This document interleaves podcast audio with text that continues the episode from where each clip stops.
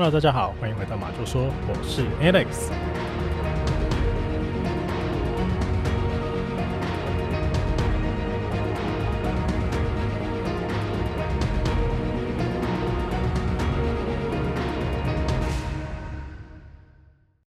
嘿，这个各位会不会觉得啊，今年好像因为疫情大爆发的关系哦，好像时间过得特别快，再晃一下，今年又过一半哦，而且除了时间啊，又进到下半年之外哦。这个台湾的民俗月啊，也马上要到了，对不对？我刚刚看一下啊，就在我们上这一集节目的隔天哦，也就是这个礼拜五啊，也就是七月初一嘞，哦，真的很快啊。那说到这个七月啊，不知道大家有没有发流到前阵子啊，我们这个刚开展哦，那这阵子就一堆人啊开始打卡去的这个台南美术馆，那边不是有个僵尸特展，有没有？那之前呢、，Stanley 啊，还有一些身边的朋友啊，就会问说，哎、要不要约一下去这个台南看僵尸啊？哦，结果后来呢，大家忙啊忙哦，忙翻了，就忙到现在了。然后刚刚说这个马上农历七月又要到了嘛，那我自己是觉得啊，农历七月去这种地方好像不太好吧？是不是会卡一堆东西回来的感觉哦？所以这样看来，是不是就没机会去了，对不对？哎、还是说已经有人去过了，可以跟我们这样分享一下哦？说一下到底那边呢、啊，是不是真的很恐怖？哦，因为看这个网络上的照片，嗯，拍起来是真的蛮可怕的哦。而且听说他们现在要加码，对不对？就是原本开放的时间啊，好像是从早上到傍晚嘛。那现在因为这个好像鬼门开啊，中元节还有鬼门关的晚上哦，它从九点到十二点哦，就是晚上的九点哦，开到凌晨十二点呢、啊，有这个加场，我觉得加三天的意思啊。然后呢，你还要扮成鬼哦，才可以进去。很像那个什么呃，万圣节有那个游行的活动，有没有？哇，这晚上啊，而且里面又是这个僵尸特展，嗯，喜欢的人一定很喜欢啊。但我去的话一定是吓歪，好不好？所以再看看有没有啊，最近有去过的人哦，可以跟我们分享一下。这比如说这三天你有去吗？或是你已经预约好？哦，那你回来的时候呢，可以跟我们啊，跟我们的听众分享一下，哎，这个地方到底值不值得去？哦，因为我记得这个展是开到十月多嘛，也就是说，如果鬼月过了之后，或许我还是有机会去的啦。那在跟大家稍微废话了一阵之后啊，我们还是要赶快来进入今天的这个节目主题哦。那今天想要跟大家分享的叫做《约会游戏杀手》，它的英文叫做 The Dating Game Killer。那之所以呢会叫做 The Dating Game Killer 呢，不是因为这个案子的嫌犯很喜欢去跟别人约会哦，而是因为啊。这个案子的嫌疑犯呢，曾经上过美国电视台哦，一个蛮红的节目啊，它类似我们台湾以前这个《我爱红娘》有没有？还有后来什么《分手擂台》，就类似这种节目哦，就配对了。简单来说，就是让男女双方啊，那他们互不见面，那透过简单的啊，就是这种声音啊，或是问答聊天啊，那来选择彼此啊。那如果有彼此好感的呢，才会这个进入下一步的约会的这种节目了。那这个节目的名字呢，它刚好就叫做 The Dating Game。好，另外呢，这边也可以先跟各位听众透露一下，这个约会游戏杀手啊，他年轻的时候，咦，长得还蛮帅的哦。就是，哎，这个照片啊，放在官网，大家可以去看一下。而且因为他的这个智商有高达一百六啊，哦，又比台北市长柯文哲的一百五十七还高了，好不好？那他在这个穿搭的品味啊，然后他的谈吐啊、言行啊、举止啊，都还蛮得意的。好，所以呢，当年他可以说是迷倒万千少女哦。那至于啊，我刚刚说嘛，他的照片这一些啊，就帮大家整理一下放上去。那听完案件啊，如果有兴趣的听众，也可以到官网啊去看一下，这个人是不是真的像我说的那样子哦。啊，风流倜傥啊，好吧。那就在今天的案件一开始啊，我们要先把时间哦倒回到一九四三年的八月二十三号这一天。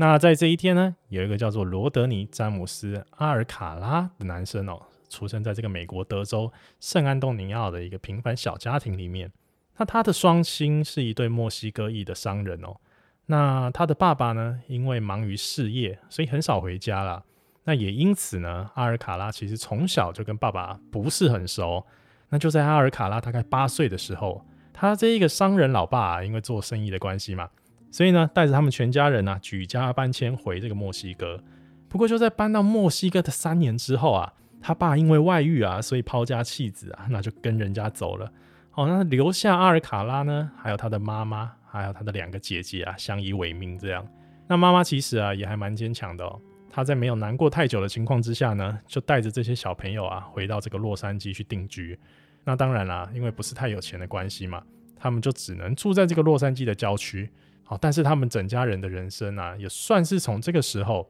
才开始比较稳定了下来。那时间呢，到了一九六一年了啊，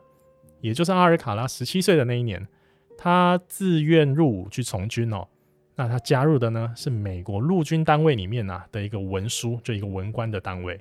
不过就在一九六四年啊，也就是进去不到两三年的时候，他因为在军中啊被这个军医诊断哦，患有这个精神方面的疾病，而且还附带蛮严重的反社会人格哦，所以呢，导致他在一九六四年这一年呢，他就被踢出美国的这个陆军单位。那于是接下来啊，他就跑到这个加州大学的洛杉矶分校啊，去就读那边的美术学院。最后，在一九六八年的夏天，他也顺利的从这个地方毕业了哦。那也就是在这一个这个就学的过程当中啊，有这个所谓的智力测验嘛，所以才会有我们刚刚说的那个智商比台北市长柯文哲的一百五十七还要高的这个一百六的这个数据哦。那就在他拿到这个大学学位不久之后啊，也就是一九六八年的九月二十五号，一个在洛杉矶旅游的这个游客啊，他发现哎，怎么在路边啊？有一个人哦，他好像疑似要带一个当年只有八岁的一个小女生哦。这个小女生叫做塔利夏皮罗，她好像一直在跟这个小女生对话，然后言语中啊，因为有稍微听到嘛，就好像是要诱拐这一个夏皮罗啊到自己的这个公寓里面哦。她觉得事情不单纯的情况之下，马上打电话报了警。嗯，也刚好啦，在一九七零年代的那个美国啊，其实那边的孩童失踪率啊。刚好呢是到了一个巅峰的上升期哦，再加上我们之前节目里面有说过啊，其实那个儿童的协寻系统啊，也就是我们说的这个安博警报啊，它是在一九八六年之后才建立起来的嘛，所以我刚刚说这个一九六八年的时候啊是没有这个系统的哦，所以警方对这种啊疑似孩童的诱拐啊或是绑架的案件哦，在这个时期是非常敏感的哦，所以哪怕只是一点风吹草动啊，或者只是疑似的这个行为。其实警方也会神经紧绷的，赶快到现场去确认哦。于是呢，这个洛杉矶警方啊，有一个叫做 Chris 的这个警察，马上呢就照着刚报案人的电话里面所描述到哦，这个男子的家中来做敲门的动作。这一个男子啊，就是阿尔卡拉本人嘛哦。警方敲了敲门，阿尔卡拉呢并没有马上回应。那拖了好几分钟之后啊，他在屋子里面大声的对外面喊叫说。哎、我刚好在洗澡哦，所以呢，我现在不方便开门。那不然你再等我一下下啦哦。那听到这种说法的 Chris 啊，其实在外面已经等得不耐烦了。哦，当然觉得不对劲啊，所以马上呢就跟他说：“你如果再不出来啊，那我要进去喽。”好，所以呢，他在倒数三声之后啊，哇，这个警察真的开始撞门。结果在破门而入之后啊，他看到了一幅让他永生难忘的画面哦。因为客厅的地板上躺着一个全身赤裸的小女孩，就是我们刚刚说的这个夏皮罗。那她身上呢，满满的伤痕，满满的淤青，然后整个头啊，整个脸啊，也都是鲜血哦。然后这个墙壁上啊，有满满的血迹喷溅的痕迹，然后地板上呢，也都是这种血液啊，拖拉过啊，或是踩过的这种血痕。那简单的查看一下呼吸心跳之后，哎，确定好险，这个小女生啊，还是活着的。所以呢，他马上就打电话叫救护车哦，还有其他的警察同仁啊帮忙支援。但是刚刚在屋内回应他的那个男生啊，也就是阿尔卡拉哦，在 Chris 进来之前，早就已经从后门绕跑了。那虽然这个阿尔卡拉他绕跑了嘛，不过当地警方啊也就马上对这个罗德尼阿尔卡拉进行通缉哦。首先呢，他们做了阿尔卡拉的通缉文书啊，贴在各个政府单位。好，然后呢，也成立了负责的专案小组啊，在附近到处打听，看看有没有人见过这个嫌犯，有没有人在当天晚上啊看见他掳走一个小女孩。好，不过呢，这个高智商的阿尔卡拉，他怎么可能会乖乖的在原地束手就擒嘛？对不对？他在犯下这个案件之后哦，他很快的就搭飞机从美国的西岸，我们刚刚说这个洛杉矶这里啊，跑到我们的东岸啊，这个纽约这个地方去活动。而且他拿着之前洛杉矶分校啊，我们说他读艺术学院的这个毕业证书，跑去申请纽约大学的电影学院，哎，结果还真的轻轻松松就被他给混进去了。而且呢，他在这里面呢，还遇到一个说出来啊，大家应该也蛮有印象的人哦。这个人呢，叫做罗曼·波兰斯基。其实这个罗曼·波兰斯基啊，我们在之前的案件里面哦是有提过的。那我相信大家应该稍微有印象了哦，就是我们在讲曼森家族的犯行那一集节目里面呢，不是有说到吗？几个这个曼森家族的嫌犯，好跑到这个好莱坞的一个某户人家的豪宅里面呢，残忍的杀害了五个人。那当时曼森家族啊，这些人闯入的地方就是这个罗曼波兰斯基他家的豪宅。那杀害的呢，当然也就是他的妻子啦。我们那时候说啊，他妻子叫做沙朗泰特嘛。其他呢，还有四个死亡的人哦，就是这个泰特啊，跟他一起办 party 的人。那那个时候我们还说过啊，其实沙朗泰特那个时候已经怀孕八个月了，都已经快要生了，结果呢，却被活生生的啊剖腹给杀害。这大家应该有印象了哈。那我们还是回到这个案件来说，我们提到这一个罗曼波兰斯基啊，是因为阿尔卡拉他进来这个纽约大学读书的时候，罗曼波兰斯基刚好就是他的指导教授。不过这边大家要注意哦，其实他到纽约之后啊，他是用一个帮自己伪造的假名哦，来这边骗吃骗喝了哦。那他的名字呢，在这个时候的名字呢，叫做约翰伯杰 （John Berger）。那为了方便起见呢，我们还是会继续叫他阿尔卡拉啦。而且他在这个电影学院里面呢，其实吃得很开哦。就是我们说啊，他长得还蛮帅的嘛，然后呢，谈吐幽默啊，智商也高，所以啊，当时他的同学就表示，哎。阿尔卡拉的身边啊，几乎不缺女生哦，而且常常跟不同的女生走在一起，这样真的是让其他同学啊都非常的羡慕嫉妒恨啊。而且呢，又因为学业成绩不错啊，所以啊，他就被这个学院哦推荐去当一个儿童艺术训练营哦，就这种暑期班呐、里面的这个暑训导师。那也是因为这个时候啊，阿尔卡拉他已经被 FBI 列为当时的十大通缉犯哦，所以呢，这个抓人的海报啊。一路就从美西那边啊贴贴贴贴贴贴到美东来，那也就是因为这样，所以呢，在一九七一年的时候啊，就刚好被两个有参加他训练营的这个小女生啊，哎，给认了出来哦。他们发现自己啊的这个呃教拍电影的这个暑期老师啊，怎么跟通缉海报上面的这个人长得这么像哦？我刚刚就有说嘛，其实他帅是帅，可是他喜欢留着一头金黄色的卷发。所以这也变成他一个非常哦引人注目的这个特征啊。那这两个小女生呢，当然就很快就跑去报警了。那最后警方呢，也终于在这个儿童训练营里面啊，把阿尔卡拉呢给逮捕归案了。这样，那现在人抓到了吗？然后检方这边呢，也马上就以三条罪名哦，分别是猥亵儿童、强奸罪，还有杀人未遂罪，要把他起诉。不过这三条罪名里面呢、最后只有这个猥亵儿童啊，是因为有当时哦打电话来报案的那个目击证人呢、他出庭来作证，所以可以成立。那其他两条比较重的这个强奸罪啊，还有杀人未遂罪啊，却因为当年受害的那个小女孩，我们刚刚说这个萨皮罗嘛，他们其实全家早就因为那一次的事件呢、啊，举家搬迁到墨西哥了。而且再加上啊，其实萨皮罗他爸妈并不希望他的女儿再回去面对这一些事情哦。因为他觉得啊，如果让自己的女儿啊在出庭作证的话，会得到这个二次的心理创伤哦。就好不容易已经走出来了，然后全家都搬走了，可是又要回来做指证的动作来面对这一些伤心的事情，所以最后呢，他们就选择啊，我不大老远的跑回来出庭指证阿尔卡拉哦。那也就是因为这样啊，最后阿尔卡拉呢就只被以猥亵儿童这个比较轻的罪名啊给起诉了。那后来呢，在狱中表现良好，所以在服刑呢大概两年四个月之后，也就是一九七四年的时候啊，他就获得这个假释出狱的资格。哎，不过说到这里啊，大家可能会觉得说，哎，这个人会不会因为在牢里面呢受尽了各种磨难嘛，所以呢可能就洗心革面，那出来呢要当个好人这样，不然至少啦你也要乖上好一阵子啊，不要为非作歹，对不对？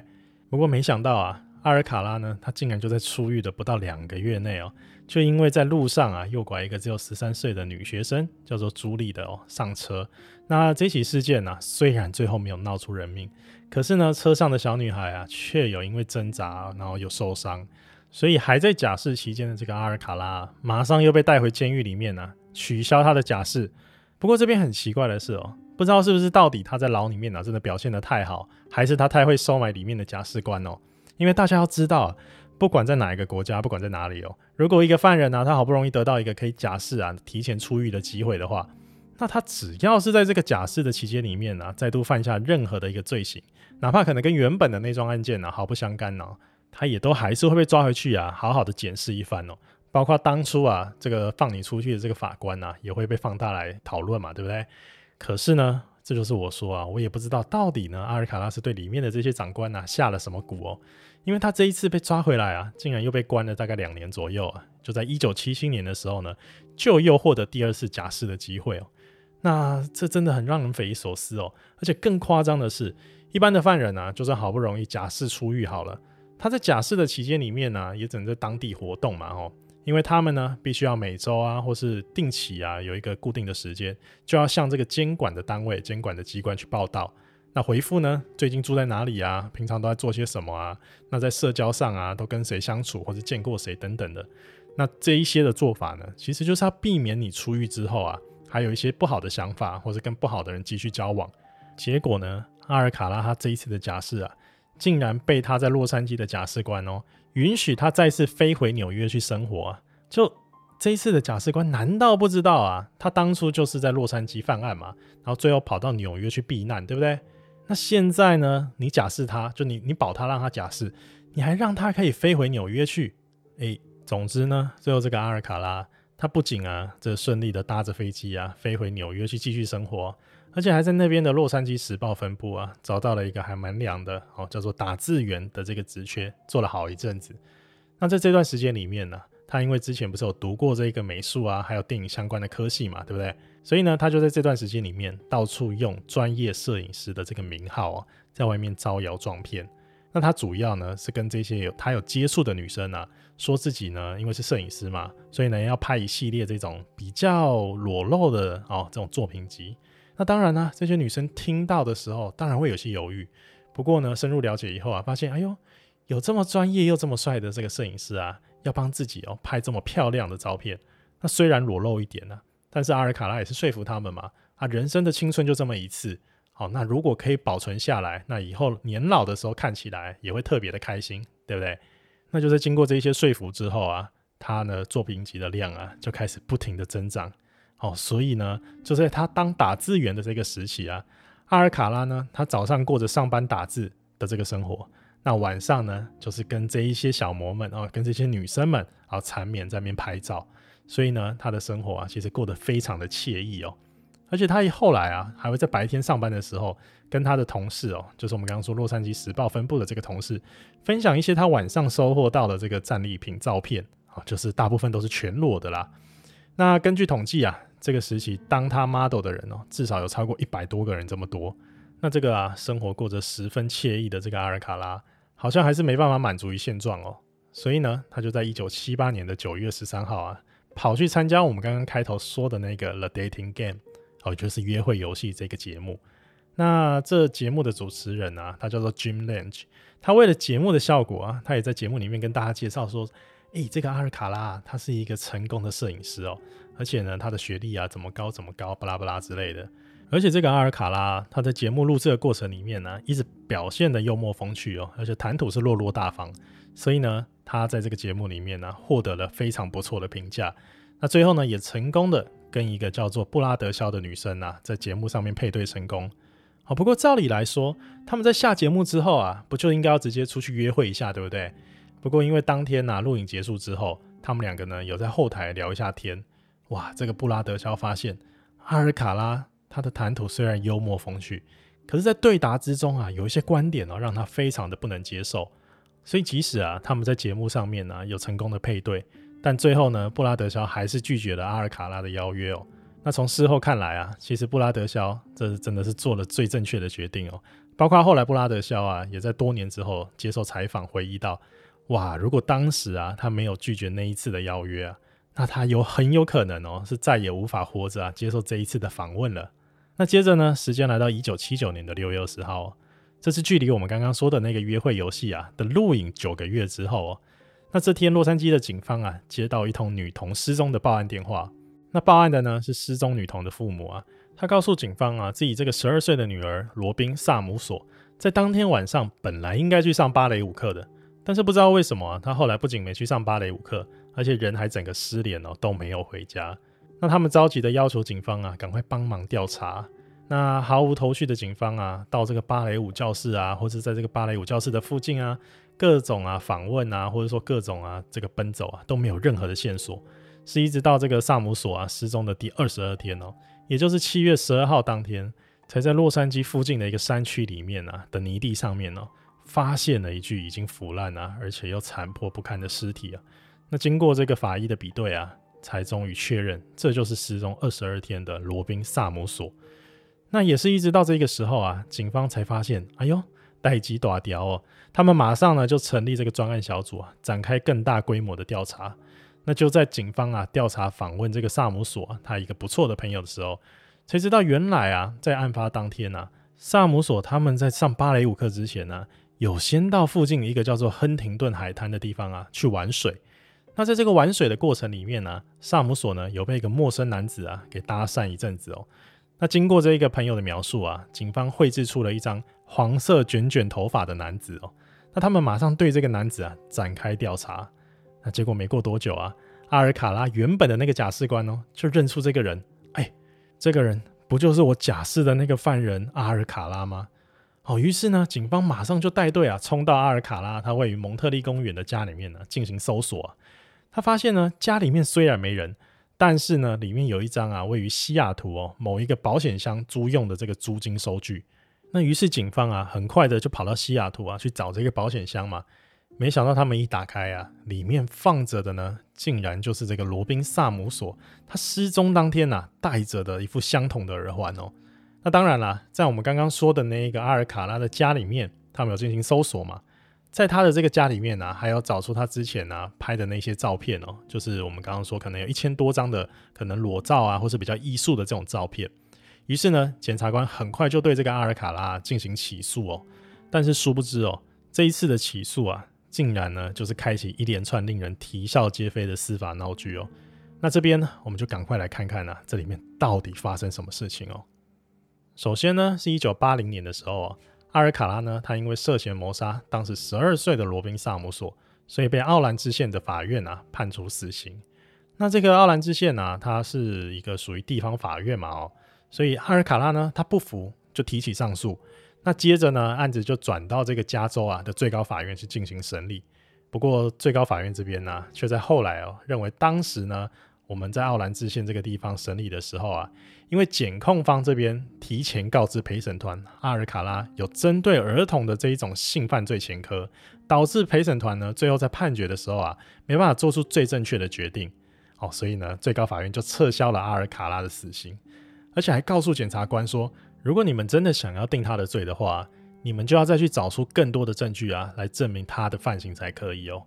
那听到这边呢、啊，罗宾萨姆索的妈妈啊，在这个听审席上面呢、直接崩溃大哭。那当然啦，这个结果也让关注这一场案件的人啊，全部都一片哗然哦。真的只差没有把“司法不公”这四个字啊说出来啊。那于是呢，检方这边也只能乖乖的啊，摸摸鼻子，再继续去找更多的证据嘛。结果这个证据一找啊，就又经过了六年哦，是一直到一九八六年的时候啊，检方这边才又再次对阿尔卡拉提起刑事诉讼啊。那这一次呢，地方法院这边呢，又是判这个阿尔卡拉死刑定谳哦。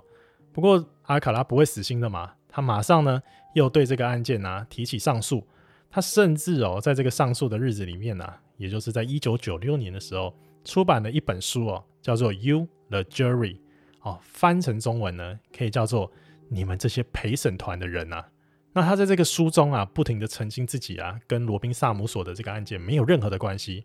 包括大家不是都说他在这一个西雅图啊租的那一个保险箱里面啊放着的那对耳环、啊、是萨姆索的吗？然后他说其实那不是啊，那就是他自己的一个收藏而已啊。那另外呢，他认为整个陪审团呢要不是都被收买了，就是这些陪审团的人哦，他们用他过去做错事的这个污点，想要把这个莫须有的罪名啊，现在全部都强加在他的身上。好，所以呢，经过一连串这个旷日费时的这个审判之后啊。大家还是得到一个非常不想要的答案哦，那就是两千零一年的时候，美国的第九巡回上诉法院啊，直接宣布阿尔卡拉他第二次被判的这个死刑哦，也是无效的。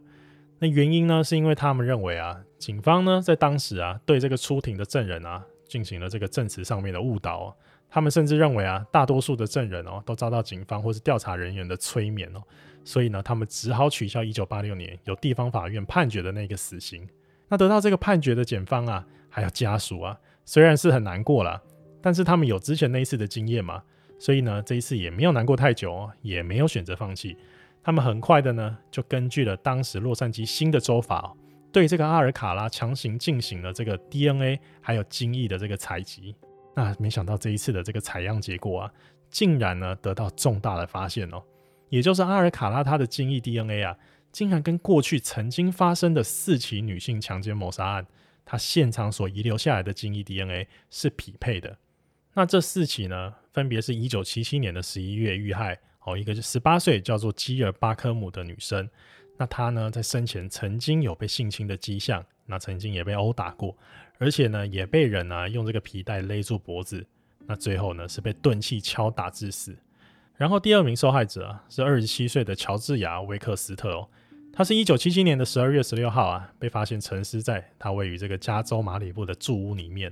那他被发现的时候啊也是全身赤裸啊，那身上呢也是布满了大大小小的伤痕哦，还有各种被虐待的痕迹这样。那他在生前啊一样有遭受过性侵害哦。那最后啊，是被这个犯人哦用绳子给勒毙窒息死亡。接着呢，第三位受害者啊是三十二岁的夏洛特兰姆哦，他在一九七八年的六月二十四号啊被发现沉尸在这个加州的埃尔塞贡多啊一家大型公寓的这个洗衣房里面哦。那他的尸体被发现的时候啊，双手是被反绑的哦，然后生前呢一样有遭受过性侵，而且最后呢是被鞋带给勒毙的这样。那最后一个受害者啊，是二十一岁的这个基尔伯伦迪哦，他在一九七九年的六月十四号啊，被发现沉尸在他位于加州伯班克的公寓里面了。那他生前呢，也同样哦遭受过了性侵害，而且最后呢，也是被勒毙致死。这样，那检方呢，在掌握这些重要的证据以后啊，马上就在两千零三年的第三次告诉里面呢，恳请法官哦受理他们五案并判哦。也就是刚刚上面说的这四个受害者，再加上一直告不赢的这一个罗宾萨罗姆哦的这个案子嘛，那法庭呢收到这些证据之后啊，也终于在两千零六年的时候啊，同意检方呢提起的这个动议，那他们同意啊，让这个阿尔卡拉接受五案并审哦。于是呢，在二零一零年的二月啊，审判开始喽。这一次的庭审呢，有个让大家出乎意料的地方哦，就是阿尔卡拉他临时决定不请律师团来帮自己打官司。哦，他选择自己帮自己进行辩护啦，而且在这一场啊长达五个小时的庭审里面，他呢多次用这个角色扮演的方式哦来自问自答。他主要呢就是强调啊，当初警方找到的那副耳环啊，就不是萨罗姆的哦，是要说几次。而且呢，他也完全不认同啊，警方采用什么什么 DNA 啊，宣判他是凶手的这种说法。他认为警方如果要说他是凶手的话，那就必须有目击证人啊，或是有比如说逮捕他，以现行犯逮捕他之类的。怎么可以用这一种好像是强加在我身上？我怎么知道你们科学的这个东西是不是准确的呢？会不会有人重复呢？就全部按在我身上。那他之所以不雇佣这个律师啊，来帮自己打官司啊。其实也就是因为他想用这种动之以情的苦肉计啊，来让这个陪审团心软。而且他在结辩的时候啊，甚至在法院上面哦，唱了一首啊，当时还蛮红的民谣歌哦，叫做《爱丽丝的餐厅》哦，想要来表明自己的清白哦。但最后啊，在不到两天的讨论之后，陪审团这边呢，给出了结论哦，他们判处阿尔卡拉五个一级谋杀罪成立。而且这其中最重要的一个关键就是。当初不是我们有说这个爸妈不让他从墨西哥回来作证的那个塔利夏皮罗吗？他竟然在这一次的庭审阶段呢、回来好为当年的那个案件呢、啊、勇敢的作证，而且他告诉陪审团呢，自己当年呢是怎么被阿尔卡拉诱骗到他的公寓里面，而且呢遭受地狱一般的对待啊，那些种种等等的，也让陪审团呢更加的确定阿尔卡拉这个罪行哦是成立的。好，所以法院呢，很快就在二零一零年的三月哦，终结此案，并将阿尔卡拉呢成功的送进大牢里面。不过呢，就在大家认为啊，一切好像已经落幕的时候啊，加州警方这边哦，却在二零一零年的四月啊，从阿尔卡拉之前住处收到的一千多张照片里面哦，挑出一百二十张来对外公布。那原因呢，是因为这一百二十位女性啊，竟然都是一九七七年到一九八零年之间呢、啊，被提报为失踪人口。而且呢，到今天为止哦，都没办法找到人的女生，也就是说，警方严重怀疑啊，因为这些女生呢，都曾经呢有跟阿尔卡拉接触过，而且后来哦，这这么巧的，通通都人间蒸发了。那合理的猜测啊，合理的怀疑哦，会不会这些女生呢，其实早就已经被阿尔卡拉给杀害了，所以才会到今天为止都找不到人呢？于是这个警方啊，马上就抛出这一百二十张啊不同女生的照片头像哦，希望有这些女生消息的人呢，可以赶快来帮忙破案啊。不过很遗憾的是啊，这个因为时隔太久啊，或是种种原因啊。其实警方啊也没办法得到更多啊关于这些女生的消息哦。那其实我自己啊也是在猜啦，其实跟警方八九不离十啦。嗯，我觉得不应该不会这么巧哦，不然这些生活环境不同啊、社会阶级不同的人哦，都在跟阿尔卡拉接触过，都在被他拍照过后，竟然就不约而同的人间蒸发。我自己觉得啊，这应该不会这么巧，对不对？那这个被判处五个一级谋杀的阿尔卡拉。他因为在后续的牢狱中啊，也不断提起各种上诉啊，来延缓自己被执行死刑的日子啊，所以呢，他最终是在二零二一年哦，也就是去年的七月二十四号，因为癌症啊，死在牢里哦。那过世的时候呢，也已经七十八岁了。那以上呢，就是这一集马厩说的全部内容了哦。不知道啊，今天各位听众啊，听完这一起号称近代哦鼎鼎有名的连环杀人案之后，有什么看法？嗯，你是觉得呢？这个美国的司法是在冤枉好人，好利用各种不存在的证据啊，或是这种 DNA 啊等等的，硬要把阿尔卡拉送进监狱里面，还是呢？其实这个阿尔卡拉他真的就是那个至少杀害一百多个人起跳的那一个疯狂杀人魔嘞？那欢迎啊，如果你有任何的想法，都可以透过我们的脸书专业官网或是 IG 啊，来跟我们聊聊。那也欢迎喜欢我们节目的你啊，可以透过官网用一杯咖啡的钱，小小的赞助我们一下哦。那我们就下一集节目再见喽，大家拜拜。